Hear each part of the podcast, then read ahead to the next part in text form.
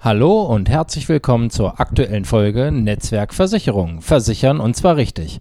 Eigentlich, so fangen ja immer die besten Sätze an, wäre ich jetzt gerade im Urlaub. Und da habe ich mir gedacht, ich mache doch einfach mal eine Folge, welche Absicherung im Urlaub die beste wäre. Warum ich nicht im Urlaub bin, kannst du dir denken. Mehr nach dem Intro.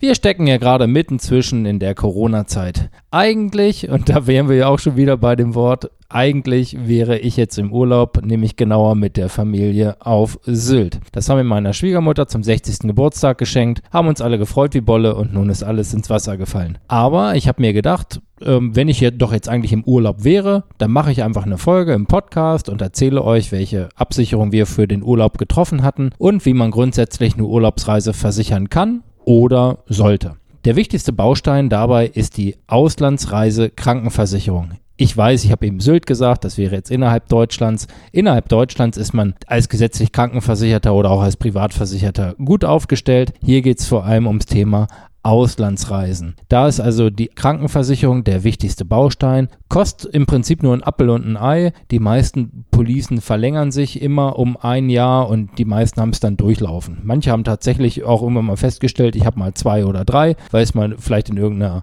Kreditkarte oder ähnlichem dann mal dabei gewesen ist. Die Krankenversicherung deckt also nicht nur die Krankheiten ab im Urlaub. Ich kriege ab und zu zum Beispiel mal Rechnungen ins Büro. Ähm, neulich war mal einer auf äh, Kroatisch, was heißt neulich? Ja, vor Corona, also auch schon wieder lange her, auf Kroatisch dabei. Da war zum Beispiel jemandem beim Fliegen die Blombe rausgefallen und der musste dann äh, zur schmerzstillenden Therapie zum Zahnarzt und das wurde dann zum Beispiel übernommen. Aber es geht natürlich auch um Unfälle oder wie zum Beispiel von einer meiner Mitarbeiterinnen mal in der Dominikanischen Republik passiert. Patricia, an dieser Stelle herzliche Grüße an dich. Da war der Mann so krank, dass er ins Krankenhaus musste und da ist dann der Klassiker, dass die dann sagen, alles klar, wir behandeln sie gerne, aber wir hätten tatsächlich gerne erstmal Cash. Und wer sich diesen Stress ersparen will, schließt eine Auslandsreise Krankenversicherung ab. Die übernehmen dann die komplette Kommunikation mit dem Krankenhaus. Bei großen Sachen rechnen die sogar direkt ab, damit man nicht erst vorschießen muss. Und ganz wichtig, haben in der Regel auch den Rücktransport mitversichert. Und da können schnell mal richtig hohe Kosten auflaufen. Also ich habe vorhin mal ein bisschen recherchiert. Ein Krankenrücktransport von den Kanaren per Sonderflug kostet knapp 50.000 Euro und von anderen Kontinenten können da mal bis zu 130.000 Euro tatsächlich für so einen Sonderflug da mal aufgerufen werden. Und dabei ist halt wichtig, dass der Rücktransport sinnvoll sein soll nicht nur notwendig. Es gibt immer den notwendigen Rücktransport, das ist quasi die Basisabsicherung, und den sinnvollen Rücktransport wieder nach Deutschland. Dann sagen viele meiner Kunden, ja, ähm, Auslandsreise Krankenversicherung brauche ich ja nicht, weil ich bin ja in der EU und da gilt ja meine Versichertenkarte. Ja, die Versichertenkarte gilt dort. Es gilt aber für den Standard des jeweiligen Landes, in das ich reise. Also von daher kann jeder für sich selbst entscheiden, ob er da noch ein bisschen draufsattelt. Wie gesagt, Rücktransport ist auf jeden Fall ein wichtiger Baustein. Das gilt tatsächlich äh, nicht nur im Krankheitsfall, sondern auch im Todesfall. Ich hatte es ein einziges Mal, klopfe auf Holz, dass das auch so bleibt, dass äh, jemand im Urlaub verstorben ist. Auch der ist dann wieder zurückgekommen oder die war es in dem Fall. Und das war ähm, nicht nur teuer, sondern auch sehr, sehr unangenehm, weil das lief dann über Frankfurt mit einem besonderen Sarg und dann ist der Bestatter dann extra dorthin gefahren. Da sind also viele, viele Kosten aufgelaufen und von daher ist dieses Thema Auslandsreise Krankenversicherung das, wo ich sage, ja, das solltest du haben.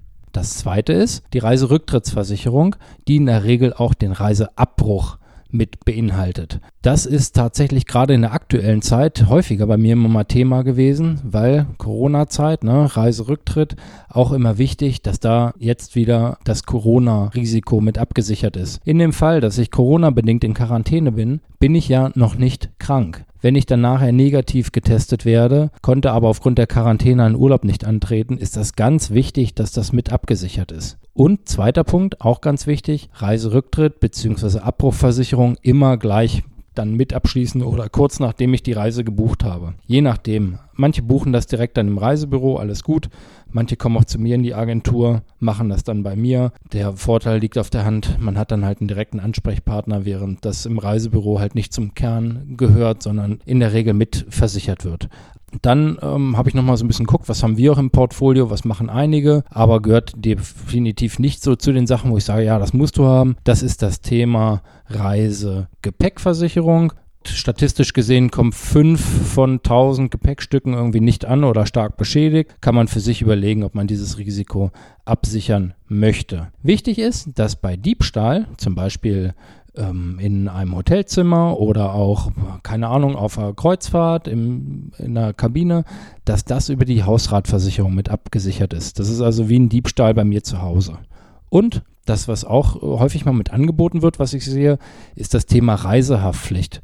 Brauche ich in der Regel auch nicht, weil die private Haftpflicht sollte mich schon bei Schäden weltweit schützen, sodass ich mir da keine Waffel machen muss. Jetzt haben wir also Auslandsreise Krankenversicherung gehabt, inklusive Rücktransport, Reiserücktrittsversicherung bzw. Reiseabbruch und ja, Reisegepäck, was dementsprechend nicht so oft in Anspruch genommen wird. Und die wichtigen Infos noch, dass Hausrat und Haftpflicht, sofern sie bestehen, mich halt auch auf Reisen schützen. Das ist tatsächlich auch so der elementare Kern, wo ich sage, für eine Reise sollte man sich darüber einmal Gedanken machen und das prüfen, bei der Auslandsreise Krankenversicherung gibt es ja dann die Police, die man dann einfach mitnimmt. Oder ähm, ich empfehle auch, es äh, doppelt zu machen, also einmal mitzunehmen und per, ja, sich per Mail zu schicken, beziehungsweise man bekommt es eigentlich auch per Mail geschickt, dann hat man es, äh, egal wo man ist, kann man es dann auch aus dem Mailpostfach abrufen und dann vielleicht, wenn man es dann noch einmal abfotografieren will, hat man es sogar noch auf dem Handy.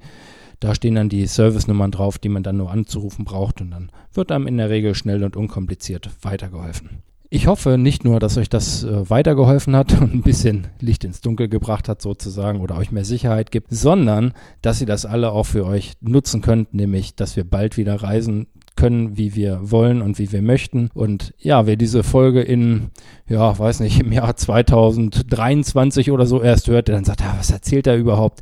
Das würde mich am meisten freuen, wenn dann nämlich diese ganze Corona-Thematik dann vorbei ist und es einfach nur um den Kern der Sache geht, dass man eine Reise absichern kann, wenn man möchte. Es gilt wie immer, alles kann, nichts muss. Und ich wünsche euch eine ganz angenehme Woche und wir haben Ostern, dementsprechend eine schöne Osterzeit, schöne Ostertage, wenn auch etwas anders als sonst. Bleibt gesund und munter und ich freue mich auf euch dann wieder in der nächsten Woche. Bis dahin, macht's gut, euer Tim, ciao.